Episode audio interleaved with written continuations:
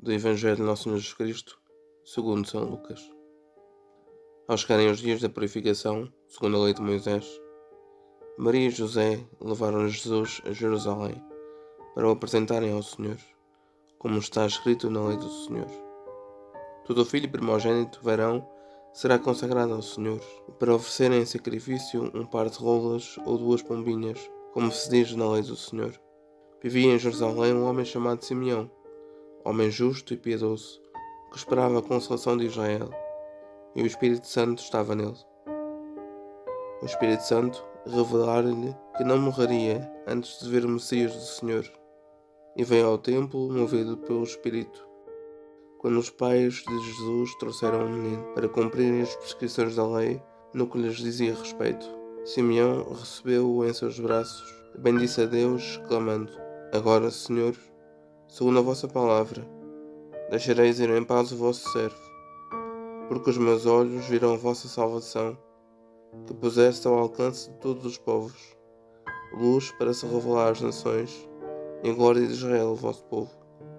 O pai e a mãe do menino Jesus estavam admirados com o que dele se dizia. Simeão abençoou-os e disse a Maria, sua mãe: Este menino foi estabelecido para que muitos caiam ou se levantem em Israel, e para ser sinal de contradição, e uma espada trespassará a tua alma. Assim se revelarão os pensamentos de todos os corações. Havia também uma profetisa, Ana, filha de Fanuel, da tribo de Aser.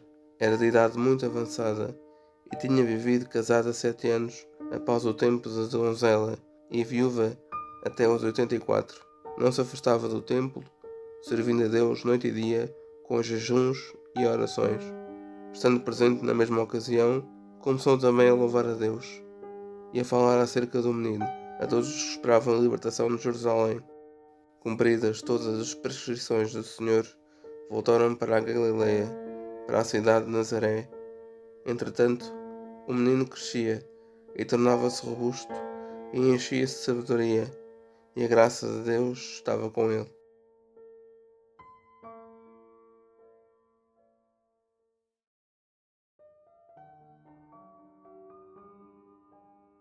O que me diz Deus? Imagino-me no templo, testemunho, vejo, ouço, que sinto.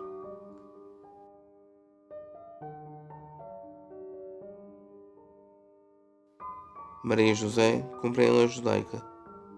Segundo esta, cada primogênito é sagrado e pertence a Deus, pois toda a existência é dom divino. A fidelidade à tradição do seu povo faz da Sagrada Família um contexto favorável para que Jesus tome consciência da sua identidade e missão.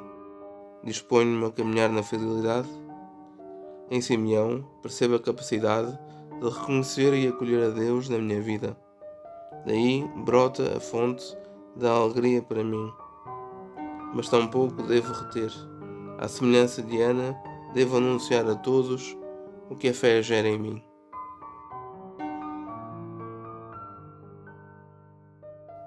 Que digo a Deus. Partindo do que senti, dirijo-me a Deus orando, de preferência com as minhas palavras.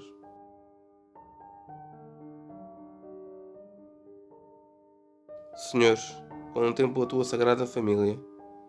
Nela vejo como aceitaste humildemente dar passos humanos de todos nós. Contigo dou graças a Deus pela minha família, pois por meio dela cresci e me tornei quem sou. Hoje sou eu quem te acolhe. Assim o esperas. O Deus infinitamente grande, feito vulneravelmente pequeno. Tornas-me responsável pela tua sobrevivência em mim. Serei capaz de reconhecer em cada rosto, encontro e acontecimento, como em Simeão, preserva em mim um coração jovem capaz do encanto e um olhar atento, apto a vislumbrar a luz esperança em tudo e em todos. Como Ana, esteja eu disponível em alegrar-me e anunciar a todos: Tu estás entre nós, ó Deus conosco. Recorda-me que não sou dono da tua vida em mim, apenas guardião.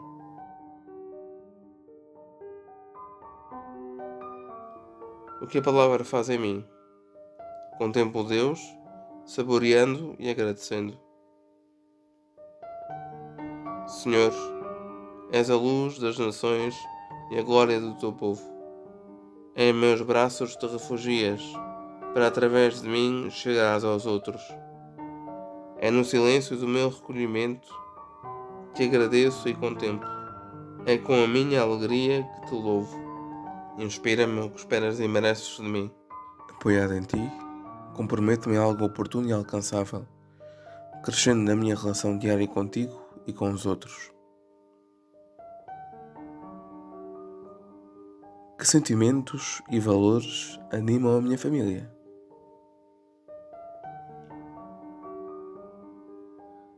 Sou capaz de reconhecer os sinais da presença de Deus? De que maneira acolho a Deus no meu cotidiano? Anuncio a Deus entre nós através da minha alegria? Um desafio. Pedir ao Espírito Santo a graça de acolher a alegria de Deus em mim.